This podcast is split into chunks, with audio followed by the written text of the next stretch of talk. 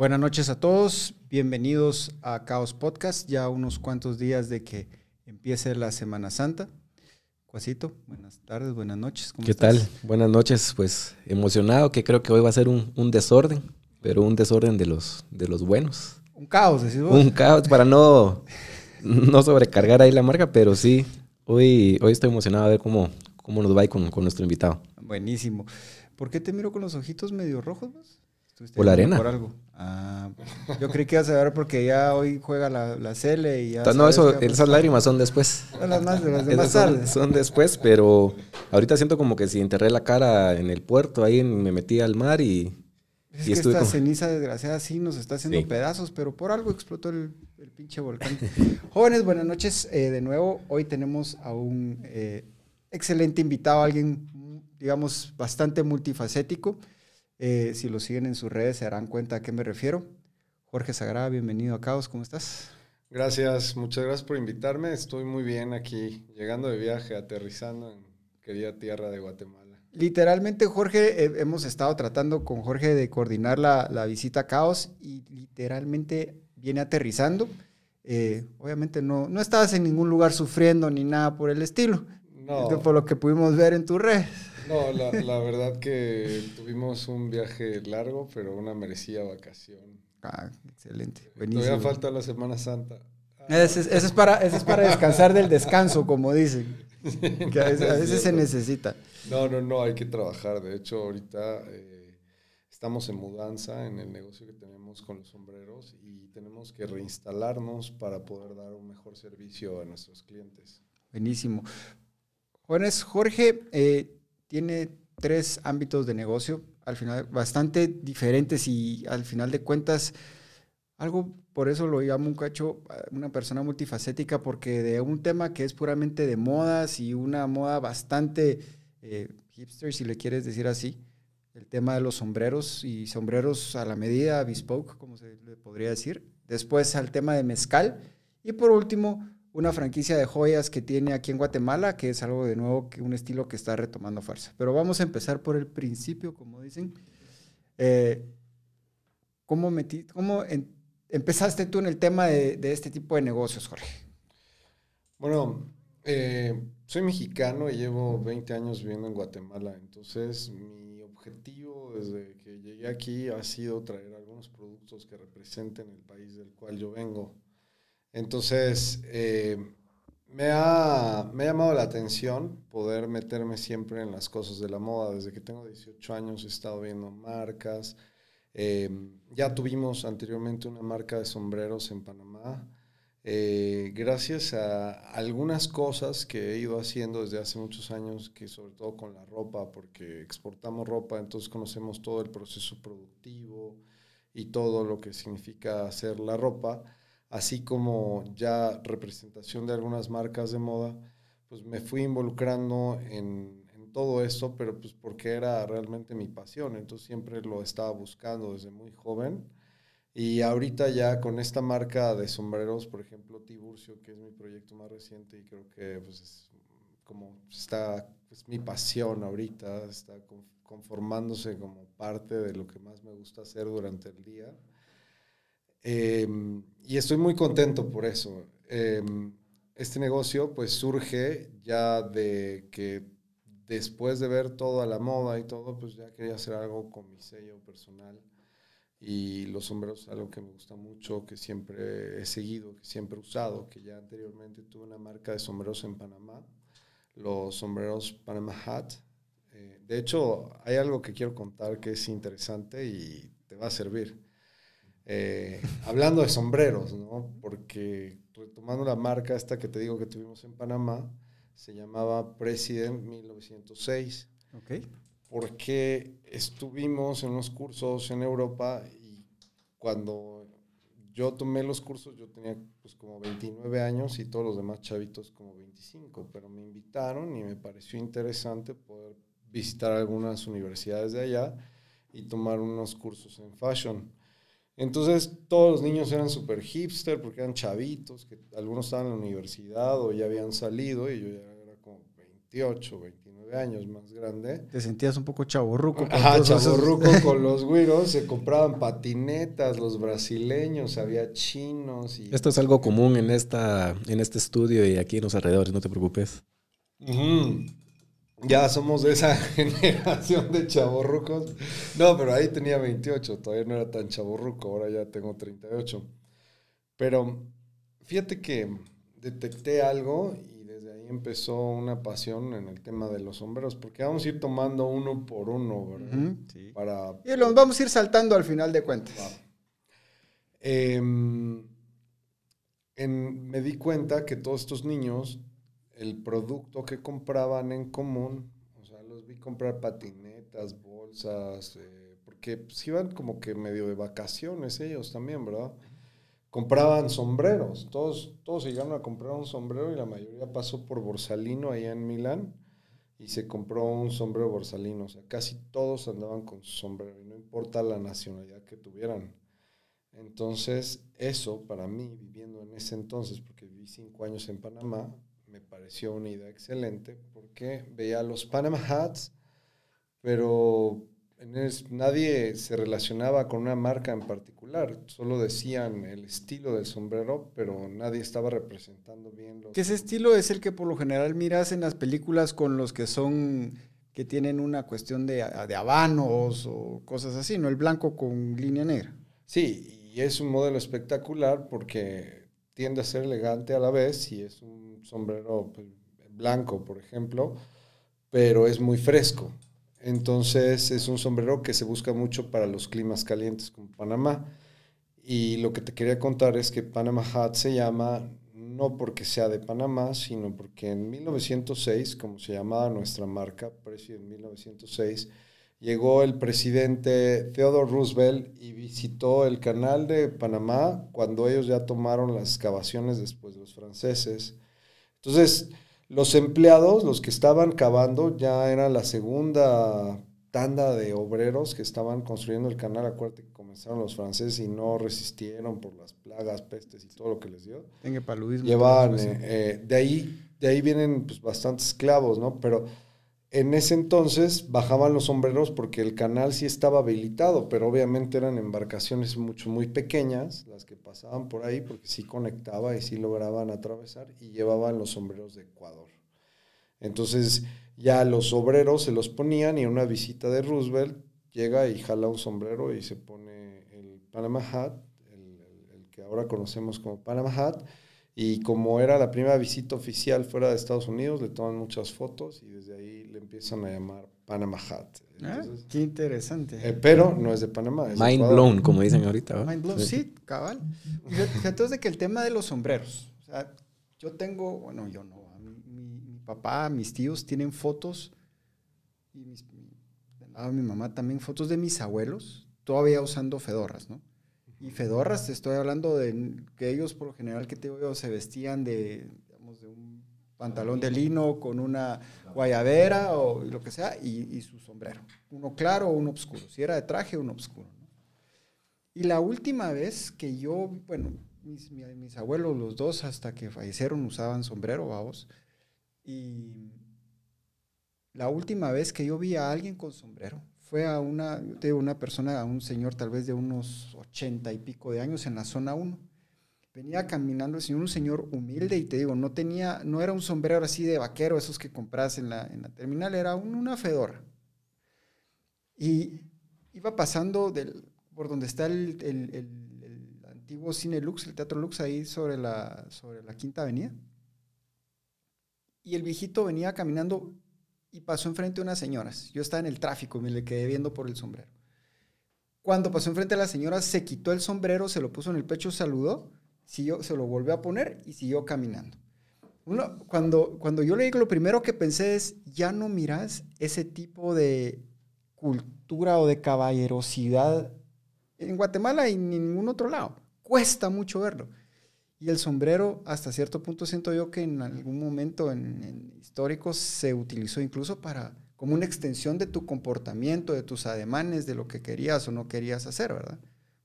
El, el, famoso hat tip que le dicen, que es una cuestión, una seña de respeto, que te bajas un poquito la punta, es algo que que transmite algún respeto, que transmite admiración, que transmite, sí, ahí estás o lo que sea. A mí siempre me ha llamado la atención esa cultura de, de, sombrero. Hay toda como una cuestión de ético, de etiqueta, ¿verdad? De usar sombrero adentro o afuera, cuando te le haces el tip, cuando te lo quitas.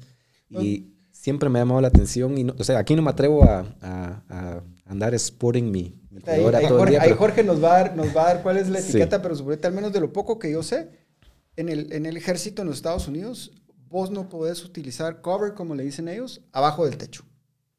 O sea, si entras, así sea a una, a una, una champa o a un edificio, te quitas la gorra sí o sí. Nada, o sea, yo a veces tenía clavos aquí con, con gente como digamos los caibiles que yo conozco, que entran con la buena a todos lados. Se supone que es el sombrero, si es la costumbre, ¿va? No, la buena, solo muerto te la Está bien, va, pero Contanos cómo es el, de lo que vos sabes de la etiqueta de sombreros y cómo sentís vos que Tiburcio está reinfluyendo en esa cultura. Bueno, pues actualmente, además de etiqueta, pues es un accesorio, ¿no? Y se ha convertido en un accesorio que muchas gentes los usan con distintos objetivos. Lo que sí es real es que se vuelve parte de la personalidad de alguien porque quiero decirte, en las películas, por ejemplo, encuentras muchos personajes y te acuerdas de ellos por la clase de sombrero que solía usar. Estamos hablando Indiana Jones. Indiana Jones. Exacto. Este, y puedo seguir mencionando Speedy González, Slowpoke Rodríguez. no, pero sí, eh, entonces, eh, nosotros lo que hemos visto con nuestros clientes, más que cuando lo quieren usar, que es lo primero que nos preguntan, es que llegan buscando un significado a veces. O sea, hay quienes nos traen una historia o les pasó algo o quieren cambiar de look o hay artistas que, se, se, han acercado porque quieren buscar una pieza que lo represente. Entonces, tiene que ir con lo que tú eres, con cómo te gusta sentirte y lo puedes usar pues prácticamente con lo que quieras, ¿verdad? ¿Y ese proceso artístico tú lo llevas con los clientes? Sí, eso es lo más bonito, sí, sí, la verdad.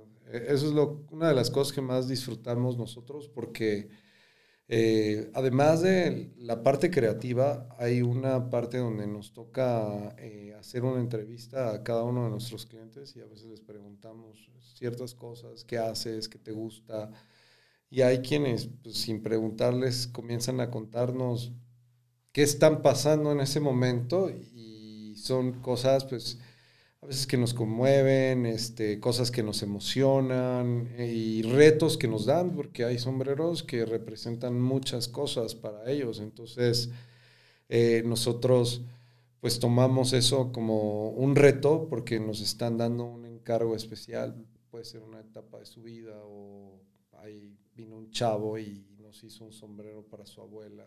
Y, o sea, bueno, no para su abuela, para la memoria de su abuela.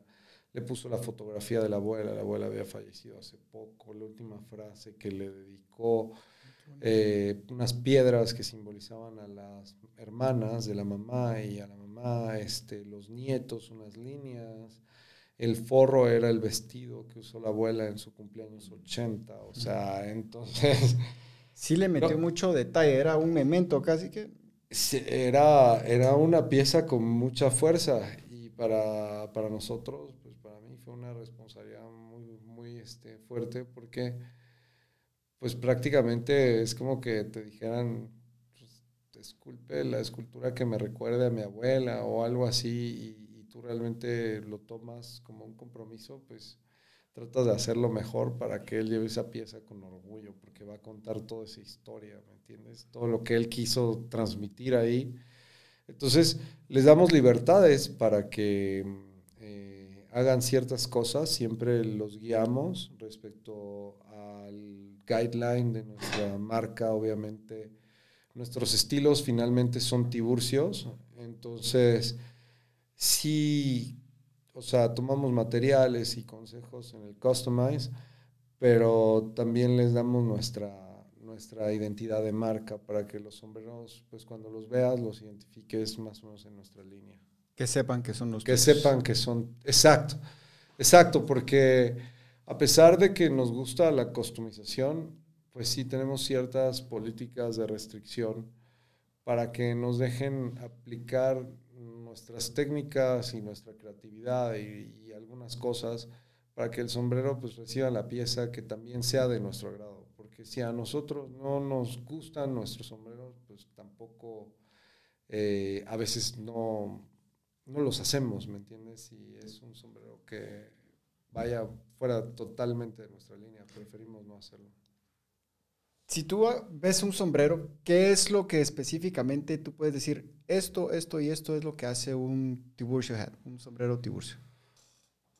Aparte de la calidad, obviamente. Pues, pues mm, sí, la verdad que la calidad, eh, nuestras campanas eh, tienen historia porque son hechas a mano. eh, entonces son hechas de lana de borrego para comenzar. Ya es un material natural que se obtiene de la lana de los borregos y se procesa para hacer las campanas. Luego se tienen que dar la forma y los sombreros tienen que ser pulidos. Al ser un material Ahí estamos viendo un poco en el video cómo es el proceso. Exactamente. Ahí se está planchando el, el sombrero eh, y se prensa para hacerle la forma exacta. Entonces, con el calor, eh, por el tipo de material que tiene, se, se malea, o sea, se, puede, ser maleable, digamos, y ya con, con el calor adquieres forma final, pero siempre hay procesos manuales, todo lleva la mano, desde que se coinciden hasta que les ponemos los detalles, porque todo lo hacemos totalmente nosotros. O sea, nosotros cosemos las bandas, cosemos todo. De, desde que tenés el pedazo de, digamos, de, de tela o de, de lana cruda en las manos a entregárselo al cliente, ¿cuánto tiempo se tarda más o menos en el proceso de manufactura? pues actualmente por las campanas están viniendo de, del Sudamérica, llegan a México, se procesan y se regresan a Guatemala.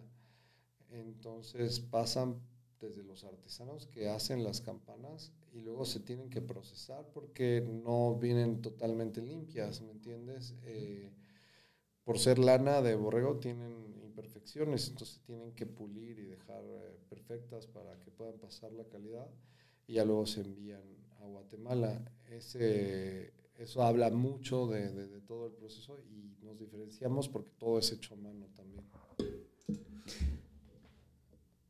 Los, me llamó la atención específicamente, hay una pieza, no sé si la puedes encontrar, Cuas, que se ve, no sé si fue historia o si quedó grabado, que está partido a la, están partiendo a la mitad un sombrero y lo están pegando con otro y para que casen perfectamente las Ah, piezas. ¿Cuál es la, me- y a mí me llamó mucho la historia de ver eso porque yo, ¿a quién, ¿cómo haces para que se te, o sea, ¿a quién se le ocurrió eso y cuál es la historia detrás de ese sombrero? Pues un cliente quería un sombrero muy exótico, entonces eh, decidimos ponernos el reto de partirlo para pintarlo por separado ¿Ok? y luego es como un carro, lo tienes que unir, y, pero como ya lo partiste y eso es lana que cortaste con una cuchilla, pues se, se van desprendiendo un poco los pelos, ¿verdad? Entonces tienes que lijarlo para que quede completamente machado y luego coserlo. Entonces son procesos sí que llevan ya su tiempo, pero mm, el cliente pues, nos sugirió él que hiciéramos un reto bastante complicado y a mí se me ocurrió cortarlo, ¿verdad? Pero es increíble, o sea, si lo pueden encontrar jóvenes los que están viendo y solo quieren ver algo que, que lo saca uno de, de lo que mira normalmente, se mira cómo lo están cortando, después lo editan y después se mira cuando lo están empezando a unir. Ajá. La verdad es que el, el- el juego de colores y el background que tiene la- la- el video se mira espectacular. Y creo yo que son a veces los pequeños detalles que le llaman la atención a uno sin que uno se dé cuenta que te estás empezando a que te guste algo así, porque hoy por hoy sí hay mucho, mucho joven que está empezando a usar sombrero. Creo yo que son de esos trends que van a empezar a agarrar y no sabemos si de repente se va a volver otra vez una pieza necesaria en el atuendo, tanto de hombres como de mujeres, ¿no? Lo, lo que pasó aquí en Guatemala, ahora que tú mencionas, como lo que dijiste, que se fue perdiendo la cultura del sombrero, es que eh, había un dicho, ¿no? típico, te acabas de bajar del caballo y... y y, y, y entonces, con ese dicho, pues como que la gente lo tomó muy a pecho, creo, y al principio, hace cinco años, yo salía con un sombrero a la calle y la gente se me quedaba viendo así como, ¿y este qué onda, verdad? Ahora ya la gente lo quiere traer, pero el sombrero, como tú lo dijiste, es una pieza que se ha usado desde toda la vida, en toda la historia del ser humano hay sombreros, entonces, eh, como es algo que llevamos directamente en la cara y no nos tapa completamente nuestro rostro como unas gafas, pues es tu accesorio más visible, o sea, es lo que vas a notar a primera vista. Entonces, son piezas que siempre deberían de haber, o sea, siempre hubieran estado en uso, ¿no? Pero pues por alguna razón u otra la gente las empezó a asociar como que, bueno, pues el sombrero es del campo, o ya es muy anticuado, o es muy formal y yo he visto en jeans, etcétera, y el tema es que los sombreros, la mayoría de personas que usan un sombrero moderno no están de traje, vamos. es muy difícil ver a alguien de traje. Yo en el único lugar que he visto a personas de traje y sombrero fue en Inglaterra, en, Londres una vez y en Nueva York. Pero de ahí, ah, bueno, miento, en Texas. Pero Texas es otro mundo, vamos allá en ciertos lugares, principalmente donde hay mucho negocio de, ganado, petróleo, pero puramente negocio tejano, digamos Dallas y los alrededores, Fort Worth, no tanto Houston porque es más internacional ni tampoco Austin, todas las personas de negocios y hombres serios de negocios tienen su sombrero. O si te estoy hablando que, que, usan Stetson, que es la marca famosa de sombreros de, de Texas que te cuesta el más barato, tal vez unos 400 dólares, ya hay sombreros que te cuestan 5 mil dólares. Sí, sí, sí, conocemos. Pero es una cuestión ya de pura, ahí sí ya es un statement el que te miren con un buen sombrero. Y botas. Y botas. Y unas buenas botas. Es que, de hecho, a ver, vamos a hacer una cuestión ahí, un shout out a nuestro brother, Javier Bolaños Pereira, brother, un saludo. Ahorita me ves algo y ahorita le voy a tirar un, un, un reto de una vez aquí a Jorge.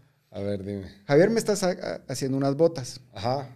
Pero unas botas tejanas, pero no de las, perdón, no de las tejanas con el taconote metido así inclinado, ¿no? No, es un estilo un poquito más, más eh, recatado. mucho menos puntiagudas, no, no, no. no. Y le, le, hicimos un tema de, de, de, customización y detalles que son pura, que dicen que son, que dice Texas, ¿no? Ajá. Entonces vamos a pedirte uno también, un sombrero que diga Texas, que vaya con las botas. No, pues perfecto. eso es darlo por un hecho. Tenemos unos estilos vaqueros súper super buenos. O sea, pues lo que nosotros somos, somos un hatelier. Y, Le llega ese término, hatelier. Ajá. Entonces buscamos mm, eh, llevar, eh, ofrecer a nuestros clientes piezas diversas donde puedan identificar su estilo, como lo hablamos, tenemos Fedora, tenemos redondos, tenemos los que se llaman boludo, español, el pompín, el... tenemos varios, tenemos bastantes. Entonces, em, colores también, entonces el cliente pues llega a buscar lo que le gusta y luego lo guiamos en que haga un sombrero único. Pero eso de hecho, somos el primero ahorita funcionando en este momento en Centroamérica actualmente, ¿verdad? O sea, hubo muchos antes. Y, fíjate de que a mí me, encanta y de verdad que, y, lo vuelvo a mencionar, personas como tú y como, y, como Javier, que agarraron un nuevo trend de revivir modas, vamos. Y estamos hablando de zapatos y de sombreros. Y a mí me encantaría en algún momento ver una, alguna cuestión, una colaboración que creo yo que estás hablando, como dicen, vaos de, de, pieza a cabeza. Sí, Algo bien diferente.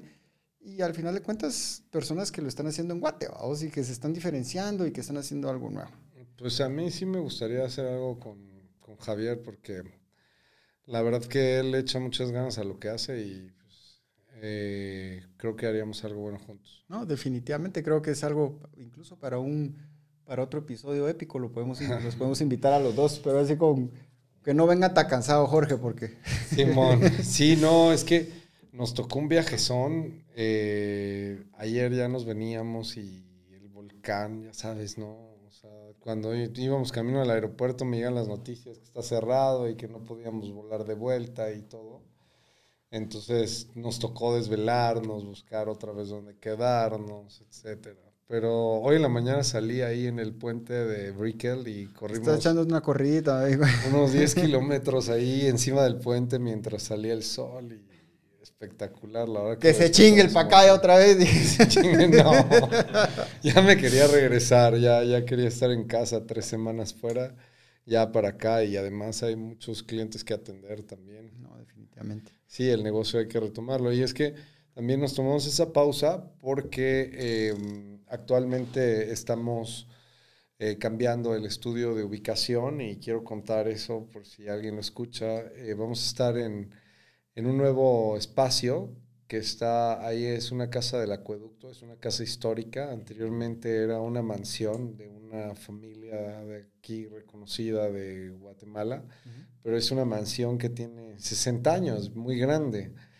Y estamos tomando esta labor de reconstruir esta casa para, pues, no reconstruir, sino traerle vida nuevamente con nuestros proyectos. Viene una cervecería artesanal, ahí vamos a tener el taller, hay una taquería en el primer nivel, este, una cafetería gourmet muy buena. Entonces es un concepto que estamos armando y ya ahorita nos vamos a cambiar ya esta semana. El acueducto por eso es entre por la 20 calle, estamos hablando. Exacto, donde Por ahí está pasa, la sí. plaza que estaba en rural, ahí a mano derecha, Ok. es la 14 avenida, me parece. Entras 100 metros y ves el acueducto total, el antiguo, por donde pasaba el agua, que Ya por- agua a la ciudad de Guatemala.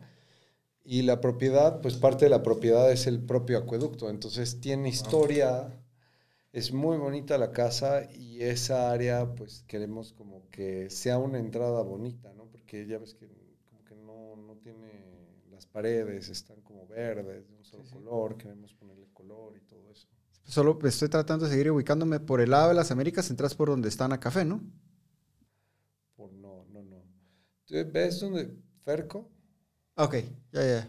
ahí está la Shell, la siguiente esquina a mano derecha. Ok, ya Sí, sé. yo soy bueno para un montón de cosas. pero no para ubicar. Direcciones, sino Pero sí ahorita estos últimos dos minutos yo quedé, pero en fly. Camino Sí, al acueducto, bueno, ahí el acueducto. He visto el acueducto en algunos lados, pero bueno. Pero es zona 14 ahí, 14 avenida, zona 14 y casi esquina 20 calle. Está súper chido el concepto. ¿Y cuándo estrenas? Eh, la otra semana ya vamos a estar abiertos nosotros. Ya nos trasladamos eh, mañana y pasado y la otra semana vamos a estar abiertos. Pero ya vamos a estar atendiendo citas a partir de mañana. Buenísimo. Vamos a hacer una visita ahí para grabar. Sí, entonces. los tacos y también. la. Eso fue lo primero. Y la Ah, cerveza. pues, pues, cuando no, pato, pues. Pues vamos a hacer una pausita para probar algo aquí mientras te hilas después ahora ya para pasarnos al, a tu otro business que es el mezcal. Perfecto. Pero quería aprovechar para... Hay una... De nuevo, me llamó la atención principalmente el logo y la botella. Y porque combina dos cosas que me gustan mucho. El, el café, que soy adicto al café. Y después esto que para mí es un conejito. Y la verdad es que está muy, muy bonito. Y hablamos con estos chicos y queremos verdaderamente darle una catación en público al, al café que están ofreciendo. Así que tenemos tres opciones, Jorge, tú escoges el que es un, un- una, un brew más, digamos, una, una versión suave, una media y una fuerte. Pues yo digo que la fuerte. Entrémosle. Una vez. Bueno, vamos a ver a nuestros amigos de Kik. Gracias por habernos mandado este café. Vamos a pasar acá a, a probarlo. Eso sí, las caras no quiere decir que esté feo, simple y sencillamente que probablemente nos está mandando de una vez a la próxima semana, no sabemos, pero vamos a ver qué tal. Y después vamos a cometer el... No, lo digo error, ¿por qué? La locura de, de combinarlo con mezcal, aunque se enoje Jorge, pero no sé si el mío no conozco mucho del ¿Cómo mezcal. quieres hacer un carajillo? Ah, bueno. Ya le pusieron nombre. Salud. Salud, vamos a ver qué tal. Cuasito, usted se quedó sin café porque Yo tengo no mi. Monster aquí, entonces no sé si es buena idea después tomar eso, pero Sí, esto ya te pasa para la otra semana. Está muy rico, ¿eh? No, está, Está bueno. increíble. A mí me encanta el café y bueno, la Increíble. verdad de que estar en Guatemala es como y no tomar buen café es como estar en México y no tomarte un buen mezcal. Ah, Pues no, excelente, no, en, serio, yo estoy muy contento de estar aquí porque amo el café también y me encanta tener acceso a tanta variedad y cosas tan ricas. Entonces que sin, no sé si ya lo habíamos hablado el tema del café en episodios pasados. no, pero creo que damos por sentado mucho eso. Yo creo que cuánta gente, o a veces que, gente de otros países o, que hemos tenido la oportunidad de, viajar y, encontrar un buen café es bien difícil o, o, de repente la gente que viene acá se, lo mismo que, que estás diciendo, pues, ¿verdad? Y nosotros lo damos por sentado, de repente que tenemos esto todos los días y ya lo damos por, porque sí, ¿no? No, y sabes que es, es, bien interesante decir que ahora em, ya no solo se está tomando café de máquina o percoladora, sino que los diferentes métodos están siendo aplicados para los cafés que son de tasa de categoría alta, ¿verdad? Entonces, así los usuarios pueden apreciar el café de una mejor manera. O sea, depende en el método en el que lo hagan. Entonces, es, cada vez es mejor ese acceso. Y, fíjate que en, ese sentido es, es, mejor el acceso porque más personas lo están pudiendo consumir, pero al mismo tiempo ha pasado algo que le ha hecho daño mucho también a los países que dependen mucho del café, digamos Guatemala, incluso eh, Honduras y Colombia, eh, el tema de que cuando sale países como Brasil, eh, Filipinas y Vietnam, que empezaron a producir café de mala calidad y lo empezaron a sacar rápido a la venta y eso fue lo que compañías como Nestlé utilizaron para hacer todas esas copitas que ahora solo las metes en la máquina. ¿Y qué pasó? El café premium como el nuestro ya no fue comprado como era comprado antes, porque ya hay otro café más barato, ellos necesitan más volumen, no necesitan tanta calidad. Pero entonces regresan estas cuestiones y estos nuevos espacios que creo yo que con esta reinvención van abriendo nuevos, nuevos espacios y cosas que las personas van a querer ir probando. Y esto está para mí espectacular. Ahorita, probando estas cosas, yo lo había probado de diferente forma, pero te digo, prefiero tomarme uno de estos a una taza de café de Starbucks, que aparte todo para mí me parece súper ácido. Pero eso está increíble y, ya se me ocurrieron un par de locuras. Fíjese, ¿cuál que vamos a hacer con este café? Está muy bueno. No, ya solo, ¿cómo me dijiste? ¿Carajillo? Después de carajillo, un, un ¿cómo se llama? Un café irlandés y ya, ya, no.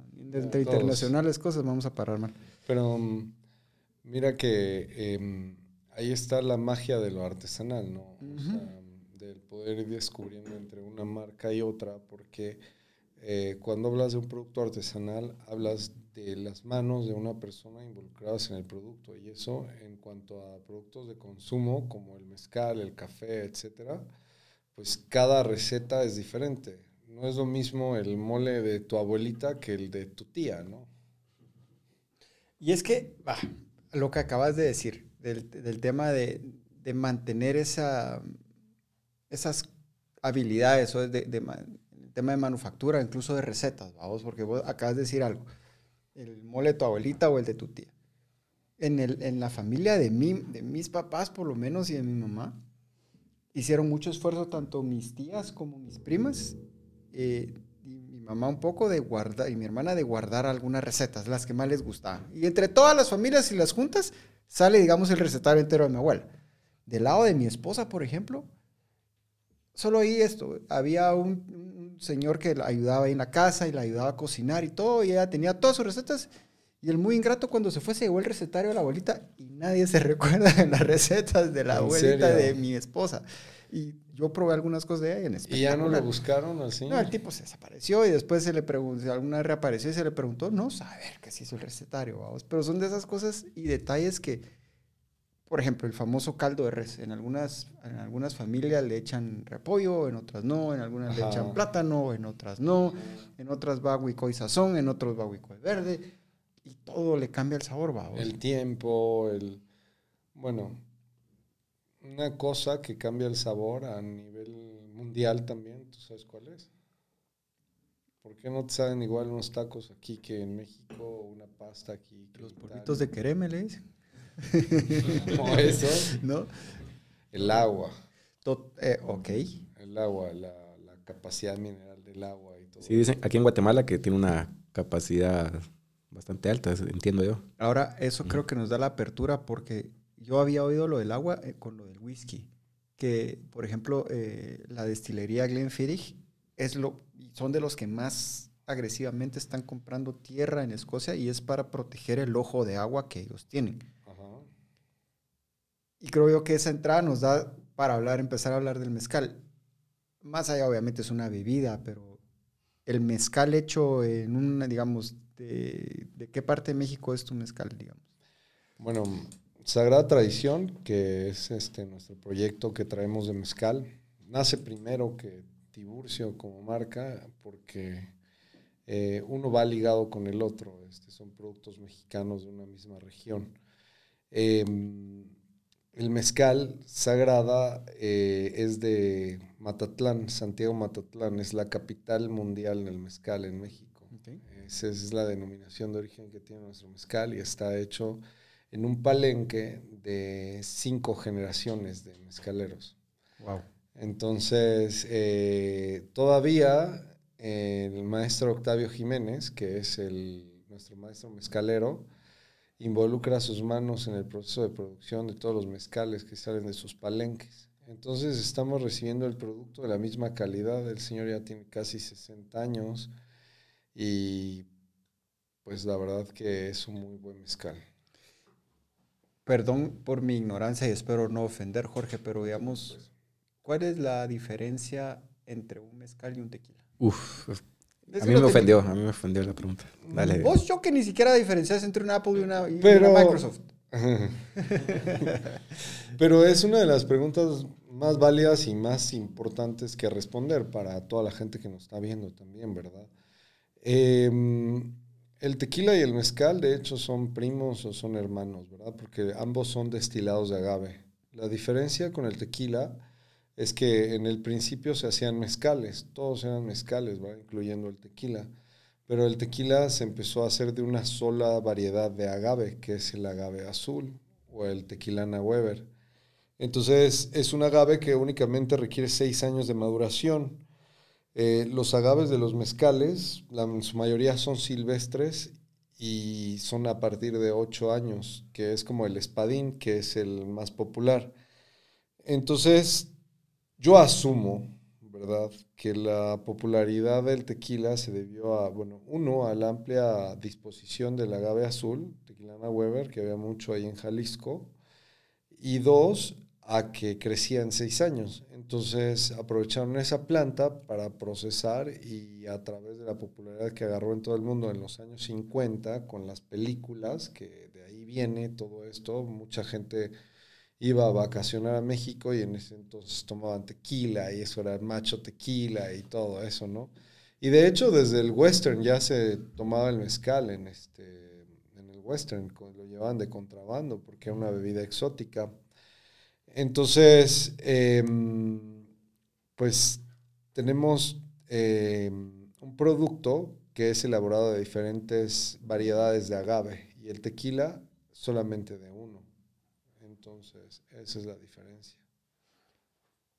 ¿Vos no sabías eso, Cuas? Puta, la- cátedra. la- Sí, espérate, te quedó, dejó callado. Sí, ¿Qué sí. ibas a decir? No, no, me ofendió. No, pero ahora ya tengo pero- icebreaker ahí para, para mis próximas reuniones. hablando. Ya vi yo que se te está haciendo agua a la boca, Sí. pero no te voy a dar. por Ay, después mueve una botella. Ah, me mueve. voy a dar una botella. ¿Quieres y- probarlo? Eh, pues, entrémosle. Aparte de todo, Jorge Jóvenes aquí nos trajo me unos grillos, unos chapulines como boquitas. Yo en mi vida he comido esto, pero vamos a comer. Sí, pero he comido cosas peores, entonces estamos bien. Estoy seguro que sí, Gabriel. Sí, ojos de pescado fritos, eh, gusanos de mar. No me refería a eso, pero bueno. Este, A ver. hablándote un poco más de lo que es el mezcal, eh, a diferencia del tequila también, es en su mayoría ahora es artesanal. Ok. Eh, esto quiere decir que son lotes pequeños, cantidades reducidas de mezcal, que son elaborados en un solo palenque. Palenque en Guate lo, lo identificamos como una cuestión donde, donde hay pelea de gallos. Em, es algo mm, pues no similar, sino que tal vez se le llama así porque hay animales en el lugar y hay, Una granja, digamos. Sí, como tipo medio una granjita, pero donde se tienen, pues ahora son pues fábricas artesanales, pero se tiene un horno cónico de piedra en los cuales se meten los, las piñas de los agaves, que ya es el agave jimado. Se tiene una molienda en la cual se tritura los agaves. En esta molienda eh, hay taonas, que son las piedras gigantes que, que- que- que muelen todo lo que son los agaves. Y también este, se tiene la destilación y las pilas de las tinas, donde también se pone a fermentar el, el agave. Desde que se pone, digamos, un, un montón de piñas de agave y se empiezan a procesar, ¿no? Se giman, se trituran hasta que se llegan a, a que destilen y todo eso. Al producto embotellado, ¿cuánto tiempo se tarda más o menos? Hasta 30 años. y O sea, de- No, o sea, te- o sea, sí se... te, te- sí te se- puedo decir hasta 30 años porque, eh, y es válido decirlo, o sea, la razón por la que se tiene que esperar que las plantas estén maduras es para que lleguen los azúcares desde las puntas del agave hasta los corazones. Ok. Entonces, en ese momento puede ser procesada la planta. Entonces, hay plantas que requieren hasta 30 años solo para llevar ese proceso. Eh, Yo me voy más allá, ¿verdad? Me voy desde la concepción de los agaves. Pero ya. Netamente en el proceso mm, eh, ya de producción, en la cocción son aproximadamente siete días, que es cuando se ponen a cocer las piedras en el horno cónico, la- las piñas en el horno cónico de, piedra con piedras calientes por madera, ¿verdad? Se tapan con un sarán y tierra y lleva siete días, ocho días y eso es- se hace una montaña y va bajando. Entonces, cuando ya te das cuenta que el agave está a cierto nivel, ahí quiere decir que está listo. Lo que hace es como que se compactan un poco por el calor, obviamente, sudan, ¿verdad? Este, de ahí pasan a molienda, molienda puede ser en el mismo día, ¿no? Y luego de molienda pasan a fermentación, ya vamos, digamos que ocho días, ¿no?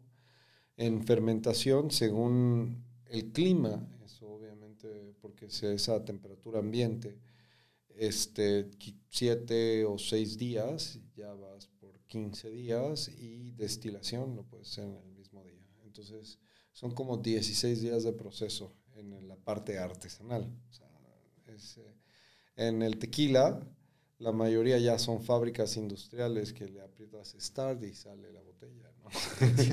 No, bueno, no tan así, ¿verdad? Pero prácticamente todo eso está automatizado.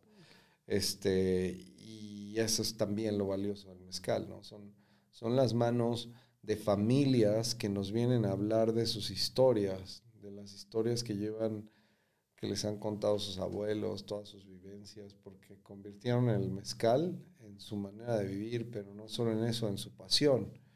Cuando llegamos con ellos, no es este como que una relación que se requiera forjar únicamente por dinero, sino es una relación donde ellos nos están haciendo embajadores de su producto en, el mundo en los países, ¿verdad?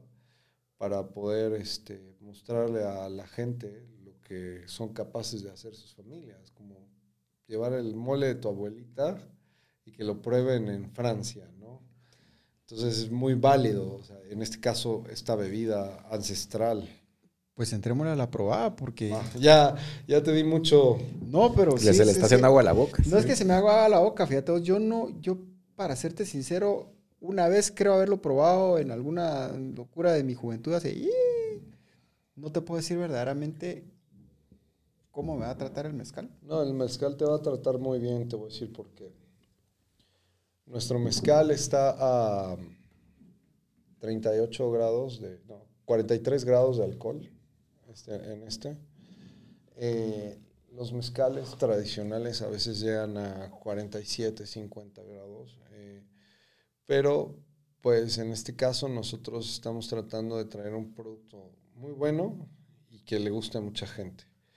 Así que a 43 grados pues es mucho más este, amigable para, para más personas, ¿verdad? Entonces por eso tenemos esa graduación, además que el sabor se vuelve más perceptible.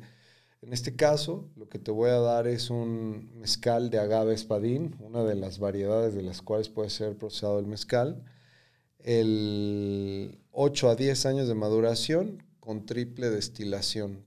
¿Por qué lleva tres destilaciones? Porque la primera y la segunda saca el espadín joven y en la tercera agregamos una infusión con nuestra receta de naranja, miel y especias.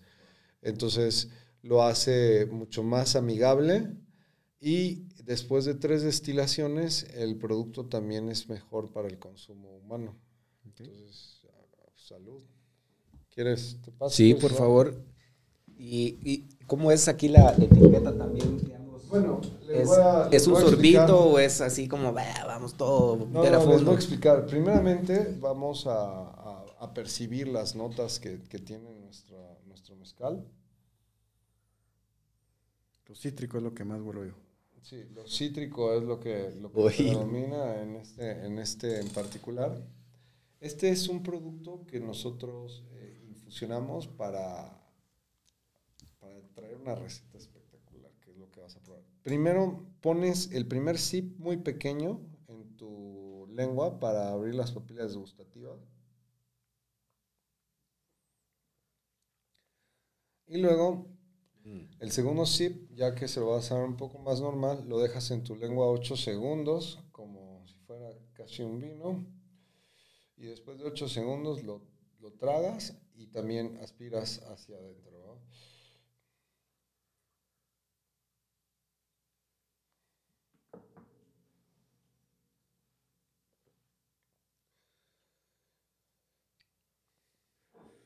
Y ahí sientes las notas. Increíble. Tiene un picantito. Sí. Ahí metido. Esa es la astringencia con lo dulce. Se siente lo. Acaba lo dulce, la, miel, digamos, con un poco lo maderoso. hay algo ahí, hay algo como. Como, smoky. Smoky. la misma para megas. Como ahumado que se siente ahí. No, no, no sé qué será, pero. Fíjate de que ahorita, como lo, lo probamos con vos no es aquello de que lo miras siempre en las películas o incluso con la mar aquí en Guatemala se zampan el cuentazo de tequila y empiezan a retorcer la cara. La verdad, esto pasó delicioso y, a mí la, por, lo menos la boca me la dejó dulce, vamos. Está increíble, está excelente. Y, digamos, eh, es, ¿qué tan correcto o, mal visto es de repente se le echa unos cubos de hielo para tomarlo así? O, esta es la forma y, no me falta ese respeto y tomarlo así? Eh, Voy a hablar bien claro de lo que es el mezcal en particular. Así como te hablé de la planta, en el caso de la variedad de este producto, em, ya es un producto que queremos hacer para que la receta llegue a mucha gente. Que sea una receta espectacular. Entonces, en cuestiones del el mezcal y la cultura mezcalera, lo que nosotros también tenemos que hacer es reconocer la importancia de la, de la planta como tal, ¿verdad? Antes de una infusión, por ejemplo. Entonces sentir cómo es ese agave, qué, qué tan bien sabe y qué también fue procesado. Porque en ese momento pues puedes comparar entre una marca, otra, para ver cuál te gusta más a ti, con qué maestro mezcalero te sientes más identificado y qué mezcal te puede llegar a, a agradar más. Entonces, al hacerlo con alguna infusión o un agregado, tal vez el valor de lo que te hablé de la planta no se siente 100%, ¿verdad? Pero es totalmente otra composición diferente.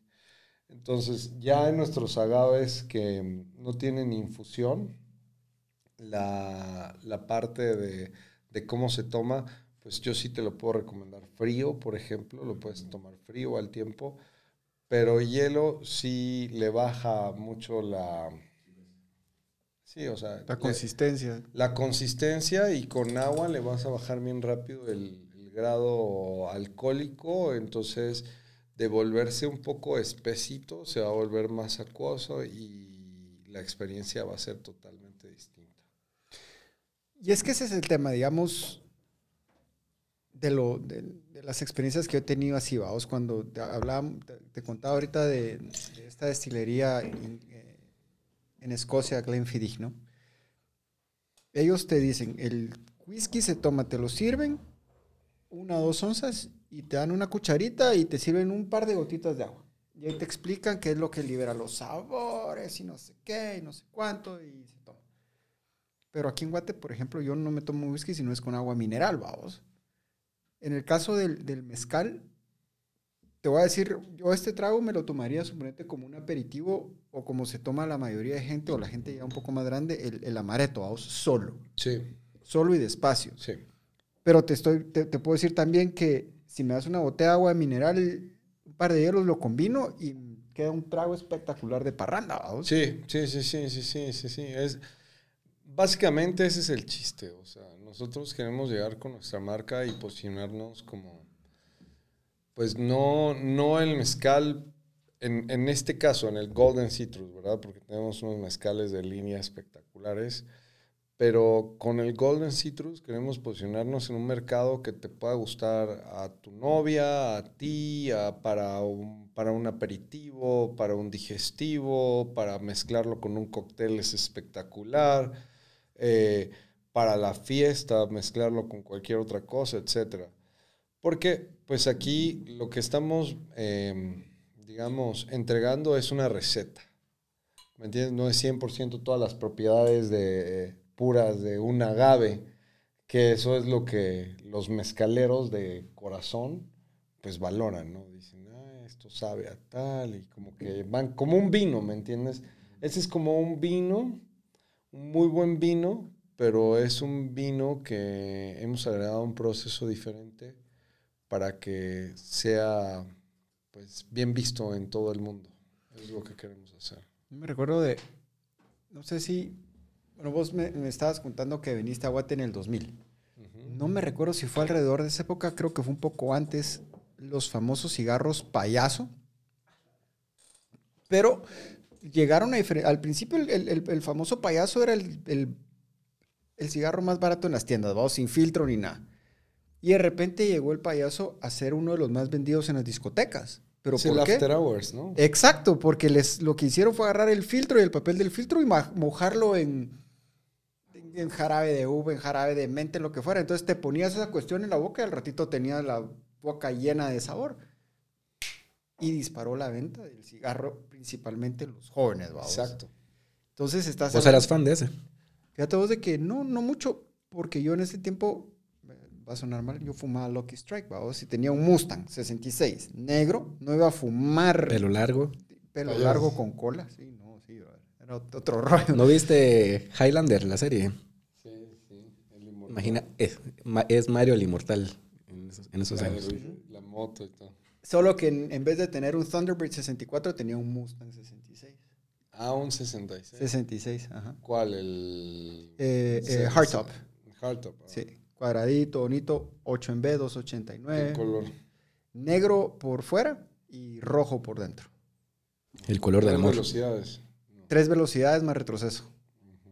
No, increíble. Es, ese carro pagó, para mi, pagó mi primer año de universidad en los Estados Unidos, de hecho. ¿Qué cuando lo vendí. Sí, cuando me fui a los Estados Unidos lo vendí. Y la- Texas. A Texas, a Houston. La tristeza, la tristeza de esa historia es de que el carro ese lo compró un, un dentista. Y en una, en una noche de lluvia y tragos, derrapó en zona 14 y lo estampó contra un poste y lo partió a la mitad. Mm, Entonces, hasta ahí llegó la historia del carro, pero son de esos carros que, como Eleanor, vos que miras un Mustang viejo y decís, te palpita el corazón. Sí, a mí también. Por eso mm, el mezcal hay que tomarlo con responsabilidad. Jóvenes con responsabilidad. Y hoy no sé cuánto mezcal voy a tomar, pero yo no tengo que manejar. Entonces, No, eh, miren. A ver, vamos a hablar no solo de. qué increíble está este vasito con crucito. Ufa. Está buenísimo. ¿Ya viste? Sí, está bueno. De, de manito te echa la bendición al trago, está buenísimo. ¿Ya viste Sí, o sea, el la trago ya va bendito a... ¿Cómo? ¿Ya viste por qué es la cruz? No, no puedo ver. Bueno, estos, estos vasos son los vasos veladoras. Ah, ya entendí. Y los vasos veladoras son porque en aquel entonces, con mezcal, porque haz de cuenta, pues eran las recetas familiares y todo. Sabías hacer moles, sabías hacer gallos, sabías hacer, no sé, lo que hubiera en la casa o en la finca. Y sabías hacer mezcal, porque el mezcal lo hacías como para un año, para las bodas, los cumpleaños. Sí, son recetas muy familiares. Son recetas muy familiares. Entonces, guardabas mezcal, pero también cuando moría alguien, porque era una ocasión muy especial. Entonces agarraba las veladoras, pues estaban las gentes velando al muerto, como se acostumbraba antes en las casas, y había mucha gente, toda la del pueblo. Entonces se acababan los vasos para darles mezcal a los invitados y les pasaban este tipo de vasos, que eran los que abundaban. Los de veladora. Y de aquí también viene esto de, a ver la cruz, ¿verdad? Pues qué buen detalle. Sí, yo sentí una energía diferente.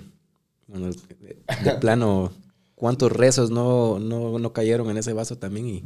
El, bueno, esos ya son de línea, ¿no? Pero, pero lo que sí te digo es que el mezcal también anteriormente era utilizado como algo que le abría el corazón a los hombres que estaban haciendo las ceremonias en el tiempo prehispánico. ¿Te inspiraba? Sí, eh, era de uso ceremonial más que es como una bebida. Ya le entraste a los... Surprisingly ricos. Están espectaculares. Muy buenos. Es un manjar. Y la verdad es que con trago, estos se van como que sin nada. ¿Ya lo probaste los chapulines? ¿Has probado? Siento que voy a comer a Chespirito ahorita. No. está temblando estas cuas. Ya está muerto. Parece como langostín. Esa es el... Es un grillo. Es el grillo más grande que he visto. Espérate que te voy a tomar tu foto ahí también. entró. ya entró, dice. ¿Qué tal? Está bueno, como que fuera. Mm, como que fuera pollo con limoncito, sal. Un poporopo, como que como estuvieras comiendo poporopo con... Con pollo, con, sabor pollo, pollo, campero. Está exquisito, ¿no? No, está increíble. Esos los acabamos de traer de, de Oaxaca. Muy, pues perdón, me voy a agarrar otro porque sí están muy buenos. Esperemos que no te deje dolor malo en la boca. Mm. Yo había probado, bichos así los únicos que había probado, y los prepararon en una fiesta. Son popos. Con con limón y un poco de aceite y sal. Y, la tronadera y todo. Y después te los pasan. Sabor diferente, pero están más ricos estos, de verdad. Increíble. Deliciosos, ¿no? Muy buenos, muy buenos. Qué bueno que te gusta. y en México, yo he visto que hay mucha cultura así de que los chapulines y otras cosas que, que se usan como pasabocas, ¿no?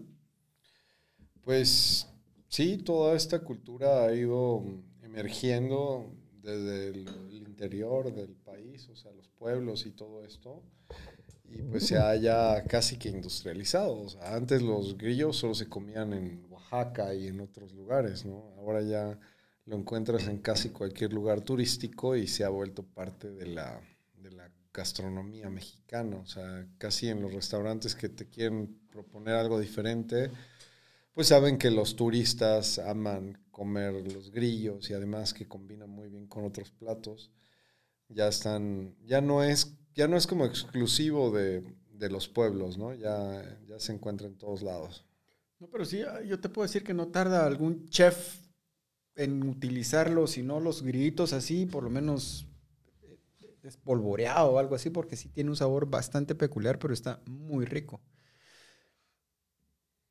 Jorge, ¿qué se siente desde cierta forma, como lo querrás ver, personal, espiritual, mental, estar reviviendo artesanías que muchas que ya se estaban perdiendo tanto en Guatemala como en México? Pues me, siento muy, muy bien. Es parte también de es el, el trato con la gente que también hace esto desde el principio, ¿no? Eh, que nos ayudan en la colaboración con los sombreros, que nos confían sus productos para, para, traerlos al mundo, la gente que nos hace nuestro mezcal, o sea, es, es muy bueno para mí y sobre todo por ser mexicano y poder, eh, o sea, es parte de lo que hace que lo que estoy haciendo me guste más. Y sin embargo lo, lo lanzas todo desde Guatemala. Y yo como Chapín te puedo decir, te agradezco porque de verdad, o sea, veo Tiburcio Hats y un montón de personas, incluso fans nuestros y personas que han venido. Invitados a- aquí. Invitados que, han- que hablan de tus, de tus sombreros. Incluso eh, una de nuestras invitadas, de las Trajo invitadas, trajo su sombrero, sí. trajo su sombrero. Eh, Claudia Ho. Ah, qué buenísimo, el rojo con una piedra. Ah, ve, ya vi, se recuerda muy bien de sus piezas. Ya es, eso es un Sí, hatier, ya viste. Sí, porque pues, es lo importante, ¿no? Es de esa conexión con los clientes, sí. De- esas son las cosas que... Hay una película que a mí me encanta y que combina también un poco, aunque solo en un par de escenas, el tema de moda con, con el, con el, digamos, vidas espirituosas, que, eh, un buen año, Ujú. a good year.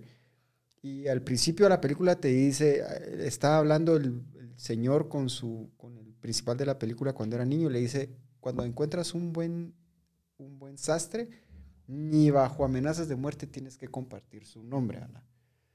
Y es por eso, porque es esa conexión específica del sastre con el que se va a vestir, con la pieza específica que va, que va a crear, vamos. Y después el vino y toda la historia es alrededor del viñedo, pero lo que acabas de decir vos, la conexión con el cliente, creo que es lo que hace también incluso más importante esto que estás haciendo con los sombreros, porque también les estás, pienso yo, o y corregime si estoy diciendo tal vez un poquito, me estoy pasando en ese sentido, les estás ayudando a las personas también a, a mejorar su expresión y, su, y a fortalecer su personalidad. Sí, sí, sí, hay, hay mucha gente que, que ha encontrado personajes en, en nuestros sombreros, o sea, ya...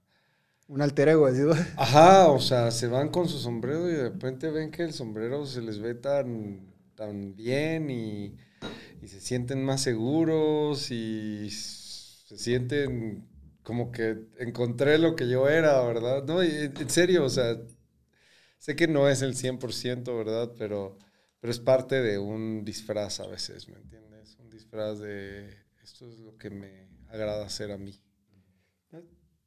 Voy a, voy a agregar algo que, que más que un disfraz. Y eh, esa, esa frase me- me encanta a mí, de Tom Ford. Eh, El traje ya no es una simple indumentaria o una, o una, una expresión de moda. Es la armadura del hombre moderno, vamos. Exacto. Porque literalmente no solo te estás expresando, porque en las armaduras en el pasado, digamos, los caballeros y todo eso le ponían diferentes cosas a los petos y a los cascos y las plumas y todo eso. Pero ahora tu traje no solo comunica quién sos, pero también obviamente toda la protección que te da del, como cualquier atuendo. Y siento yo que tus sombreros son ahora los nuevos cascos, si lo querés ver así, vamos, porque creo yo que hay muchas personas que lo están utilizando como tal. Yo le llamaría coronas. Cor- son- Te- Vos, salud por eso, mira. George, en te acabas- serio. Eso eh, está para sacar una línea de, de- de sombreros así, coronas. Coronas. No, es que, o sea, mira, todos los clientes son reyes, ¿no? Todos tenemos una historia diferente que contar y somos, tenemos que ser reyes de nuestra propia vida, o sea. Y reinas, porque hay muchos y reinas, y reinas. Entonces, Tal vez me equivoqué. ¿Sabes quién creo que también otro de nuestros invitados tiene uno de tus sombreros? Eh, ¿Cómo se llama este? vos? Tony, Así, Tony de, no. de de Guatevisión. Guatevisión. No, Tony nos escribió, pero ya no, ya no, de plano estaba muy ocupado, ya no logramos Ok. atenderlo. Em, sí, no, con Tony todavía no, no lo hemos visto. Es compañero de Lourdes en la universidad. Ah, sí. Fue, fue. Qué buenísimo. Sí, fue, ¿verdad? Ya no sabe la- Hace mucho. Pues en el último tema que vamos a tratar es un poco el tema de las, de las joyas, que como verán algunos somos un poco fans de esas cosas. Trajiste la representación de una marca bastante famosa y up and coming de México, Ajá, Cruzada. ajá. ¿Cómo, cómo te pasaste de sombreros a, a mezcal y ahora, bueno, también traigamos esto, el- el- joyas? Bueno, en el orden de la pregunta, eh, el tema empezó pues con el mezcal. El mezcal Sagrada es una marca que, regresando nada más a Sagrada, y, y, del orden, porque quiero asociar, eh, Sagrada es una marca que viene de un momento de mi vida que fue difícil, donde estaba pasando una situación que yo no controlaba y era difícil. Eh, y pues para mí siempre he estado acostumbrado a echarle muchas ganas y a buscarme nuevos retos y estarme moviendo de un lado a otro, pero eso me ponía en una situación que, que no me daba ventaja. Entonces, gracias a ese problema, pensé que como hombre tenía dos opciones. Eh, o amarrarme un nuevo sueño, ¿verdad? Para tener algo nuevo de, lo cual estar aferrado y saber que ya hay algo en proceso y viniendo hacia mí. O tirarme a llorar, ¿verdad? Y lamentarme de lo que estaba pasando. Entonces dije, este es el momento y me tiré con todo a hacer una marca de mezcal y la verdad que no fue fue fácil en un principio, porque llevamos ya un par de años trabajando atrás de este, de este proyecto. Pero para mí este es mi tren de vida, eh, esta marca. Y de ahí, gracias a estar yendo a Oaxaca, es de donde identifiqué también la oportunidad de hacer trabajo con los artesanos de, de México, ¿verdad? Sombreros. Y traer a creación toda mi experiencia en la parte textil y de moda y lo que he estudiado, etcétera, para poder expresar productos y ya ponerles mi propio diseño. Y ha sido muy bueno con Tiburcio, y ahora hablando de Tiburcio, porque hemos hecho más de 300 modelos, 350 estilos diferentes para clientes. Entonces, cada uno es un reto, porque tienen que ser buenos. Entonces, y distintos, además de todo, no repetimos uno del otro. Entonces en la parte creativa, sí, honestamente llegan momentos en los que ya eh, hay días en los que como que te sientes un poco bloqueado, ¿verdad? No sabes qué vas a ofrecer el día de hoy a tus clientes, pero siempre salimos, o sea, a veces dejamos... la, inspiración, la inspiración se esconde muchas veces en la taza de café de la mañana o en el enojo de la tarde, vamos. Exactamente, exactamente. Yo estaba inspirado hoy, ese ese mezcal sí está sacando, pero el creativo de decir. Te voy a patear, fíjate, Cuas. Fíjate, ahora te voy a tirar otro reto más. ¿Cuál? El Cuas te va a pedir un sombrero. No estoy seguro cuál de los dos una fedora, pero le vas a tener que customizar una de dos. Una fedora que utilizaría un cazador de zombies o una fedora que represente Star Wars. Sí, o un cazador, de, tesoros arqueológicos. No, ese es, eso es Indiana Jones, vos, este loser. El cazador de zombies me llama más. bueno, y vamos con Cruzada. Entonces, em, en estos viajes, en esto todo, em, mi amigo Hugo, de allá de México, que es el, creador intelectual de esta marca, el que tuvo la idea, empezó haciendo joyas hace ya algunos años, pero pues se asoció con un con un influencer de México bien conocido que es Diego Alfaro, que es parte de la compañía. Ahorita él ha estado en I, este, trabajando para el canal y todo esto. Y entonces mucha gente lo conoce, sacan su marca juntos. Pero yo siempre le he comprado joyas para traer a Guatemala porque me gusta mucho el estilo y sé que no se consiguen acá. Entonces las traíamos, este, digamos, pues algunas piezas, no tantas. Y como fuimos básicamente su primer mayorista, cuando él tuvo el éxito con la tienda, que fue total y rotundo, porque mucha gente lo empezó a usar, ahorita cruzar en México está súper bien posicionado, lo trae eh, Nodal, Camilo, J Balvin, Maluma, o sea... Todos usan los pies de cruzada. Todos usan los pies de cruzada.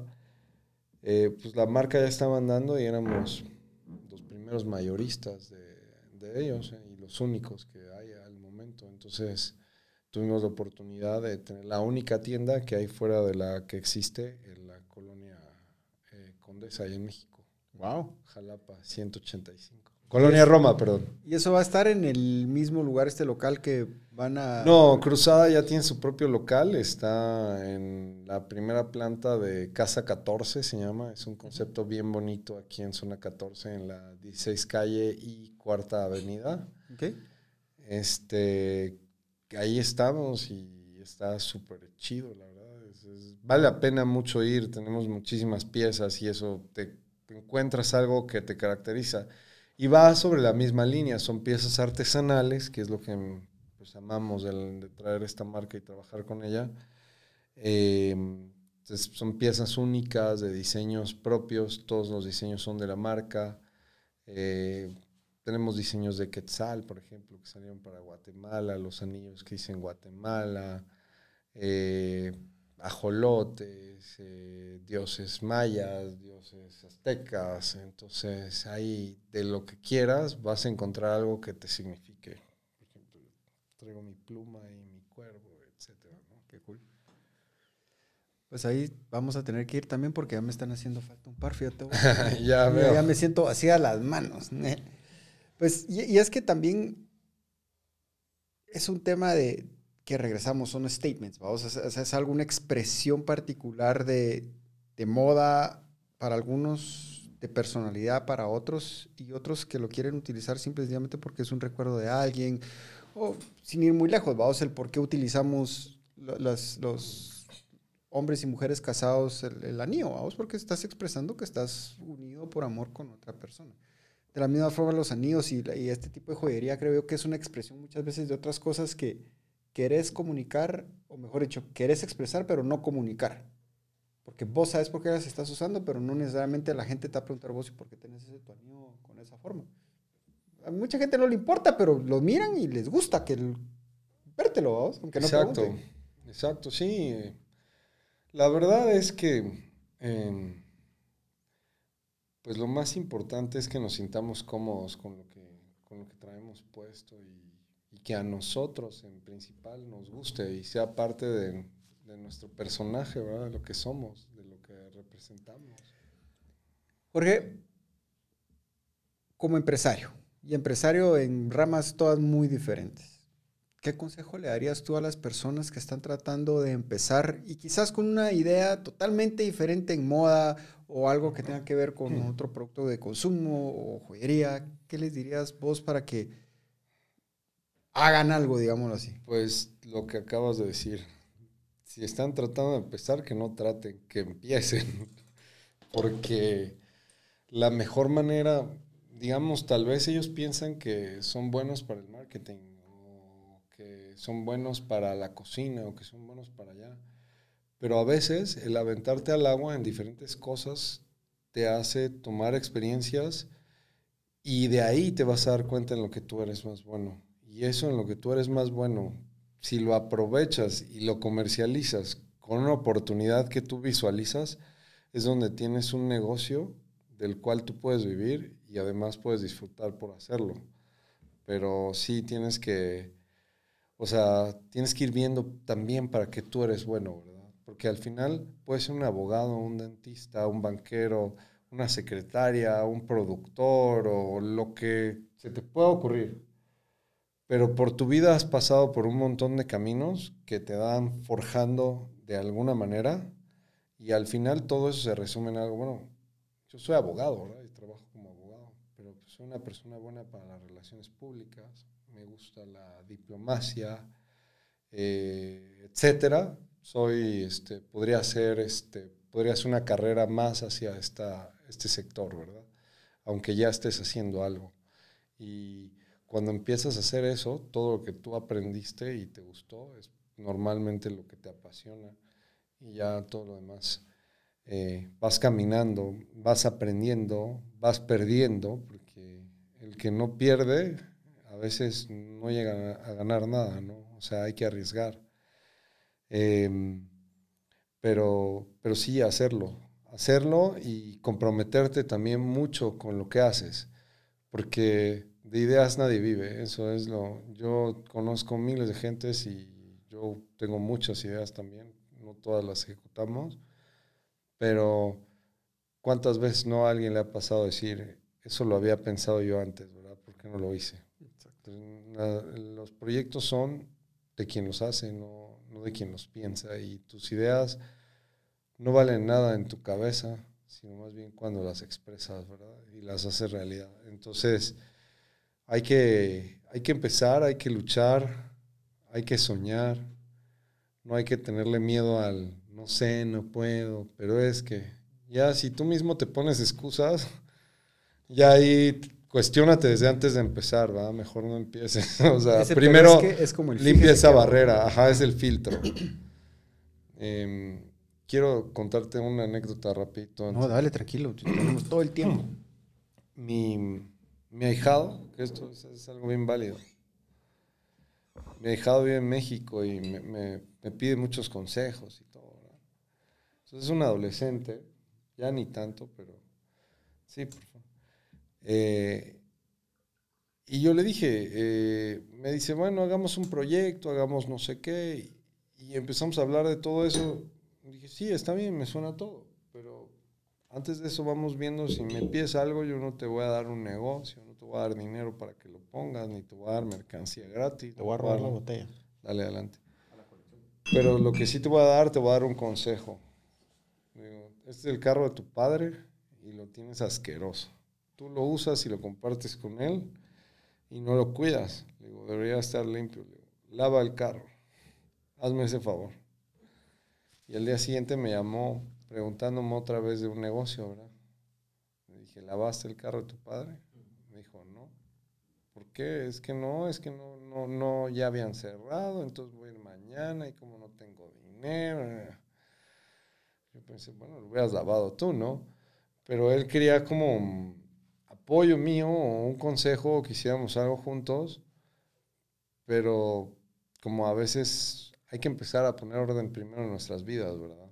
O sea, no podemos pretender tener un negocio exitoso si ciertas cosas en nuestras vidas no caminan bien todavía. Eso, eso es también un buen consejo, ¿no? Me, me encanta lo que acabas de decir. Sí, Porque hay muchas personas que tienen ideas. Y incluso a vos, o sea, hay personas que, que te dicen, ah, es que vos, yo tengo esta idea, yo sé, voy a, me voy a encontrar la persona ideal y me va a comprar la idea y con eso voy a volver a millonario. Yo digo que, puta, y si nunca llega la persona, tu idea nunca va a despegar. Pero al mismo tiempo te lo está diciendo de repente un brother que lo miras y está tirado a perder, como dicen aquí, vamos, obeso, descuidado, que se dedica solo lo que se gana, se lo toma. Entonces, brother, Ahí, aunque tengas mil ideas, no vas para ningún lugar. Ese es el mensaje. Ese es el mensaje. Ahorita vamos a tirarle una chinita a alguien. Es una gran responsabilidad ser padrino, ¿ah? Sí, sí, sí, sí. Sí, me, me, tocó ir a México a regañar un montón de adolescentes, mi, mi mi ahijado. ¿Ya oíste, Juacito?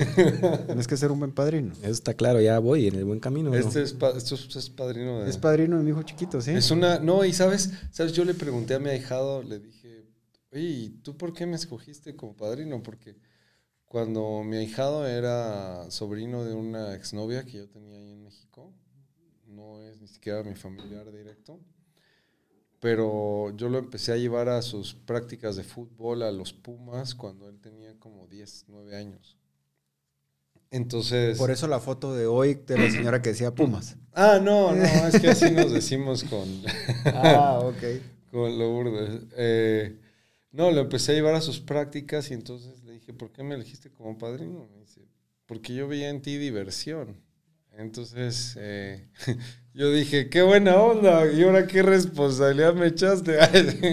no, pero pues siempre hay que devolverle algo a, todo lo que podamos en, esta vida, a todas las personas que podamos. O sea, nosotros eh, pues somos bien afortunados de muchas cosas, ¿no? De, todas las cosas que recibimos todos los días. Entonces, pues, hay que dar cariño si te lo pide alguien, ¿no?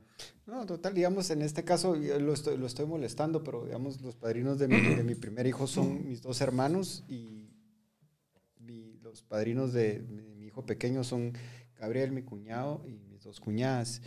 Y te digo desde ese punto de vista, o sea, y aunque con Gabriel no somos familia, tenemos ya varios años de conocerlo, no podría haber escogido otra persona porque yo sé dónde tiene el corazón. Ah. Yo soy la parte de diversión. Aquí, pobre no, Matt vos sos la parte va a geek. tener la parte ahí estricta y aqueo y mi, va. Y yo voy a hacer el, el escape, voy a hacer esa, esa parte de, de- de la educación diferente. Ya, mira, con educación diferente ya suficiente va a tener con ir al Waldorf, vamos. Ese es otro tema, pero bueno. Jorge, de verdad, qué increíble episodio hoy. Yo la verdad aprendí un montón, pero me encanta también ver personas que se apasionan por lo que hacen y, y no solo que hacen por lo que a ellos les ha traído la vida y les gusta, pero al mismo tiempo están ayudando, porque vos estás ayudando a un montón de personas, artesanos que de lo contrario ya los habría olvidado el mundo, vamos. Ya habían Sí. desaparecido. Te felicito, George, de verdad, por lo que estás haciendo. Increíble. Gracias, gracias, gracias. Y bueno, pues ojalá em, algo de esto, pues estoy seguro de que le va a servir a alguna gente, que es lo Definitivo. principal en todo este tema que tú estás haciendo. Eh, me encanta que nos involucraste por ser eh, personas no comunes, ¿me entiendes? Que no estamos en negocios tradicionales, sino que hemos buscado una brecha para encontrar camino y ver qué hacemos. Así como ocurrió con Tiburcio, por ejemplo, que fue algo bien, bien interesante cómo surgió en la pandemia y todo esto. ¿De dónde viene la palabra tiburcio? Y te voy a decir por qué te pregunto después. Tiburcio es el segundo nombre de, del maestro artesano que yo encontré en la Sierra de Oaxaca para comenzar a hacer los primeros sombreros que traíamos de panza de burro. Entonces, él se llama José Tiburcio. eh, lo fui a encontrar allá a la sierra. Pero pues cuando yo vi los sombreros, yo dije, aquí pues la magia empieza desde él, ¿verdad? Y yo pues lo que hago es darles mucho estilo. Entonces me pareció que era bueno que se llamara como el Señor. ¿no? Y Tiburcio, además que me gustó. o sea, Es que es un nombre, yo, fíjate, yo tengo memoria de un cuento que me contaba mi abuelo, que era Tiburcio y el tío Coyote, vamos. Pero un cuento de, de- de los que nos contaba así ya para, ya yo pues les voy a contar algo para que no estén jodiendo. Pero el nombre es, es bien diferente, vamos, y, y, es- es- pega, pega. Yo cuando vi tu, el, el- lo vi por primera vez en redes, que dice Tiburcio Hats, que alguien lo seguía, yo, "Chica, qué bonito nombre, dije, pues me gusta, o sea, pega y me metí yo. Está increíble. Sí, sí, sí. Le, ha- le ha, le ha gustado mucho a la gente. Hicimos ahí unos videos eh, de que donde nuestros esloganes no contamos, eh, en Tiburcio no hacemos sombreros, contamos historias. Ufa. O sea, porque cada sombrero es un cuento de algún cliente, ¿me entiendes? Por algo lo está haciendo. Tiene mucho significado lo que hacen. Entonces, contamos su historia a través de nuestras piezas. Lo que ellos nos quieren pedir o solicitar es su historia. Me voy a, me voy a animar, que a veces soy un medio control freak, pero como te digo, es, es un reto de el sombrero tejano. Y yo te voy a contar ya fuera del aire mi, mi historia y te dejo libertad creativa. Va. ¿Te parece? Sí, me, me llega, me, me late. Excelente. ¿Y ahora el sombrero del cazador de zombies o el...? Yo ya estoy animado de- desde qué ratos. Yo soy de los que compran ropa en Simán, vamos, así lo más plain de lo más plain, pero ahorita hablando con vos y tu historia tan inspiradora y la gente que incluso nos dice muy místico, muy es- sabe de, de lo, de lo que hace, muy apasionado, eh, inspira, ¿verdad? Y a buscar ese, ese cambio y ser ese uniqueness, ¿verdad? Ser, ser único y, y más expresivo, pues hasta con, con lo que uno usa, ¿va? Hasta le pegaste el acento mexicano ahí a, a Mario. No es que, no se me para. Fíjate que, y eso, y esa es una de las ventajas o desventajas, y de verdad que se me olvidó hacer esa acotación al principio, lo hice el- con el, en el- en el episodio pasado con Lele. Fíjate vos de que haber vivido 15 años en Estados Unidos, y así como personas americanos puros allá, que te de, del norte, de, los estados del norte, como con tejanos, que es un acento muy peculiar, personas del sur, pero también convivía mucho tiempo con colombianos, mexicanos y, y de hecho peruanos en Houston hay muchos. Y pasaba un poquito de tiempo y como dejabas de, dejas de hablar español con tu gente, con tu familia, y al ratito se te pega cualquier acento y las palabras sí no mucho, pero de repente había un, se me salía, no, pues, es que cerote ese, y así como se me cambiando, ¿y este qué onda? Se le salió un mexicanazo con un Con Chapín. de lo- Ah, Chapín ah, más ah, claro. ah. A, mí me, a mí me pasa un montón porque igual viví en Panamá y hay colombianos, venezolanos y de repente empiezo a hablar que sí, huevo, que no sé qué. O, se- o cuando llego aquí ceroteo a todo el mundo. Es que vos, es que esa palabra es, es tan... Tan Es pegajosa. es pegajosa y Vos poderosa. cerote, vos cerote. Es que uno dice pose, cuando voy por llegas Poserote. poserote, puta de la verdad, ¿qué pasó vos? Así como ¿Qué que toda esa hueá, vos? Vos, chomila, moto. puta chomi, vos así, vos puedes creer, vos de que mi, mi- mi- mi hijo chingándome con, con moto nueva, vos, papá, cuando, si te chocaste voy a salir a decir, puta chomín, la moto, y yo, Moto, la puta, moto, que chom. persinate la boca, vos, no, no, ni siquiera la estoy usando, ya me estás deseando un choque, no chingues. No, hombre, no, no, no, ni Dios lo quiera. Nosotros ya nos hemos caído un par de veces. Es parte, vamos. ¿Vos nunca te has chocado en carro? No, pero digamos, eh, No, es vos te raro. tropezás caminando, ¿cuás? Sí, pero no es, no me imagino, digamos, cuando van juntos con- en una moto y, caída, qué, qué feo, pues. Sí, Porque- bueno, han sido caídas leves, pero, pero sí es que. No deja de asustar. Pues, y doler. güey. También. Las rodillas, les recomiendo a todos los riders que lleven siempre rodilleras. No, total. De hecho, ah, esa es una buena idea a los, a los, de, a los de Lions Motorcycle Clubs. Por cierto, José, saludos. Vamos a llegar a caerte ahí en, Sí, en vamos- Maná, en las motos allá Vamos a lugar. tener mezcal, además de este vamos a tener eh, espadín, joven, o sea, sin infusión, un tepestate, agaves de 30 años, un tobalá, agaves de 13 años, y el pechuga, que es otra infusión ahí bien interesante, que era para las celebraciones en los pueblos. Deliciosos, mezcales artesanales de lo mejor de Oaxaca, de Santiago, Matatlán, la capital mundial del mezcal. Anuncio. Anuncio pagado por... Me llegas. Bueno, Jorge, gracias por habernos acompañado, de verdad. Eh, vamos a acompañarte cuando si inaugures tu nuevo lugar y cuando traigas nuevos mezcales, avísanos porque de verdad nos es un sabor muy distinto que creo yo que el paladar guatemalteco no está acostumbrado, pero rapidito va a encontrar aquí un gran mercado porque sí está delicioso. No, pues en esta plática ya vi que te gustó. Puta, sí, ya nos volamos la primera botella.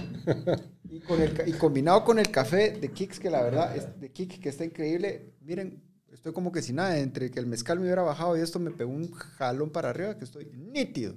No, sí, es, el- el- el- eso, eso fue de lo que más me gustó desde que empecé en el mundo del mezcal. El mezcal es una bebida que en vez de llevarte abajo, te pone... Te pompea con el- Sí, te pone bien, te pone tranquilo, te pone alegre, contento y sigues la fiesta. Cuasito, algún día hay que combinar mezcal con Monster, fíjese. Eso es lo que No, ya hice. no, no. no, no, no, no, tampoco. Tampoco así, no, ni, ni coca, ni nada de eso. No, bueno. Bueno, Jorge, gracias por habernos acompañado. Esperamos verte de nuevo muy pronto. Y gracias. Buena onda, gracias por invitarnos. Jóvenes, gracias a todos por habernos acompañado. Cuasito, Gracias, Jorge. Muy bueno. Gracias. pasen feliz noche, jóvenes, y nos vemos muy pronto.